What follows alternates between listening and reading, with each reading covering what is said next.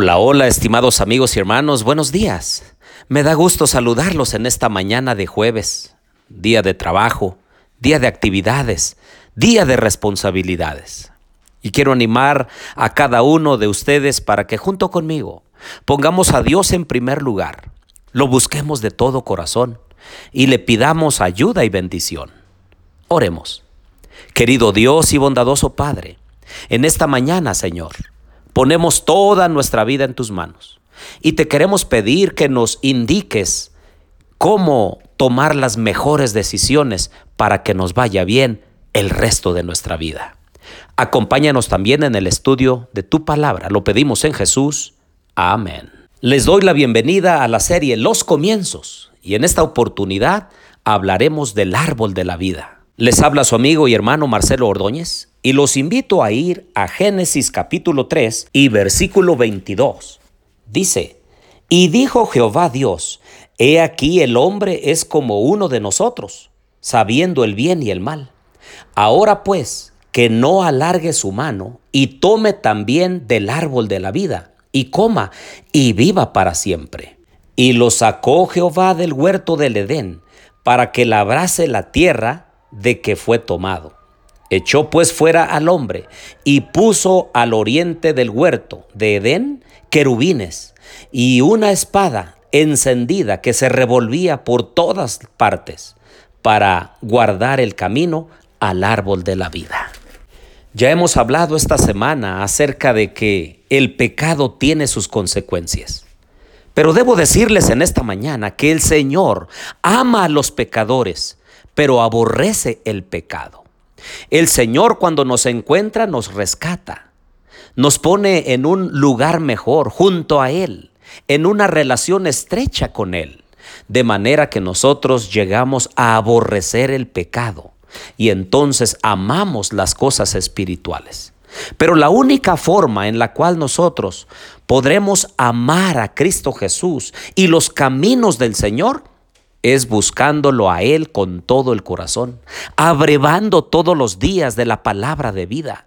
La única forma para que el Señor pueda transformar nuestros corazones es ponerle atención diaria al estudio de la palabra de Dios. Y bendito Dios, el Dios que tenemos, que no nos deja afuera de sus planes, sino más bien a cada uno de nosotros nos reserva un lugar en la patria celestial.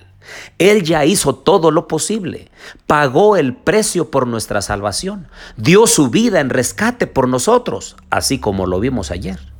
Pero no nos deja en el pecado, no quiere que continuemos nosotros haciendo lo incorrecto delante de sus ojos. Al contrario, envía su Santo Espíritu para motivarnos, para poder apartarnos de lo indigno y entonces hacer las cosas que a Él le agradan. Porque finalmente nos irá bien si nosotros elegimos lo correcto delante de Dios. Ahora, entendemos nosotros que el Señor nos perdona. Cuando nos acercamos a Él, confiadamente nosotros podemos estar seguros que Él nos perdona pero también debemos saber que hay consecuencias por ese pecado. Y nadie debe confundirse, porque algunos quieren que el Señor los perdone, pero que también los libre de las consecuencias del pecado. No, queridos amigos y hermanos, esto no es así. Es cierto que el Señor nos perdona y Él puede redimirnos. De hecho, lo es porque es un Dios de misericordia, de bondad y de gracia. Pero muchas consecuencias, por desgracia, cosecharemos por esos pecados indignos que hemos cometido en el pasado. Por eso el Señor quiere que nos vaya bien y que elijamos bien, que tomemos las mejores decisiones ahora que podemos, para que en la medida de lo posible, la menor cantidad de consecuencias tristes e incorrectas puedan ser cosechadas en nuestra vida. Y una de las consecuencias del hombre y de la mujer al inicio fue que tuvieron que ser expulsados del huerto, ese huerto que había muchos árboles y que también estaba allí el árbol de la vida. Imagínense ustedes, una vez que Adán y Eva pecaron, hubiesen alargado su mano y comer del fruto de la vida, hubiesen sido pecadores eternos. Por eso el Señor le restringió la entrada, le restringió el acceso, no tan solo al huerto del Edén, sino también al árbol especial de la vida.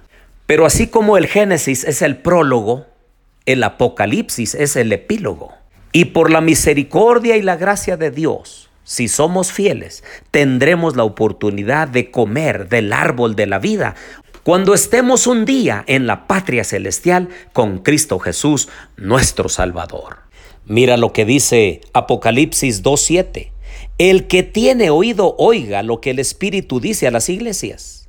Al que venciere, le daré a comer del árbol de la vida, el cual está en medio del paraíso de Dios. Es allí donde el Señor nos quiere llevar un día, cuando Él venga por segunda vez. Y si somos fieles y somos vencedores, tendremos la preciosa oportunidad de comer del árbol de la vida. También en el capítulo 22 y versículos 1 y 2 de Apocalipsis, el profeta Juan dice, Después me mostró un río limpio, de agua, de vida, resplandeciente como cristal, que salía del trono de Dios y del Cordero y en medio de la calle de la ciudad, y uno y de otro lado del río, estaba el árbol de la vida, que produce doce frutos, dando cada mes su fruto. Y las hojas del árbol eran para sanidad de las naciones. Entonces, ¿qué necesitamos hacer para un día comer del árbol de la vida? Pues ser vencedores. Y ve lo que dice Apocalipsis 21, 7 y 8. El que venciere heredará todas las cosas, y yo seré su Dios, y él será mi hijo. Pero los cobardes e incrédulos, los abominables y homicidas, los fornicarios y hechiceros, los idólatras y todos los mentirosos tendrán su parte en el lago que arde con fuego y azufre, que es la muerte segunda. Así que, ¿qué hay que vencer? Hay que vencer el pecado en nuestras vidas, pero no lo vamos a hacer solos. El único que nos puede ayudar es la presencia diaria y constante y creciente del Espíritu de Dios en nuestra vida. Él debe transformar nuestros afectos, nuestros deseos, nuestros gustos. Él transforma nuestra vida entera, de manera que llegamos a ser vencedores en Cristo Jesús. Pidámosle a Dios en esta mañana, Señor, ven, envía al Espíritu Santo, que inunde mi vida, que me produzca en mi ser tanto el querer como el hacer su buena voluntad. Oremos. Querido Dios y bondadoso Padre, gracias por tu palabra.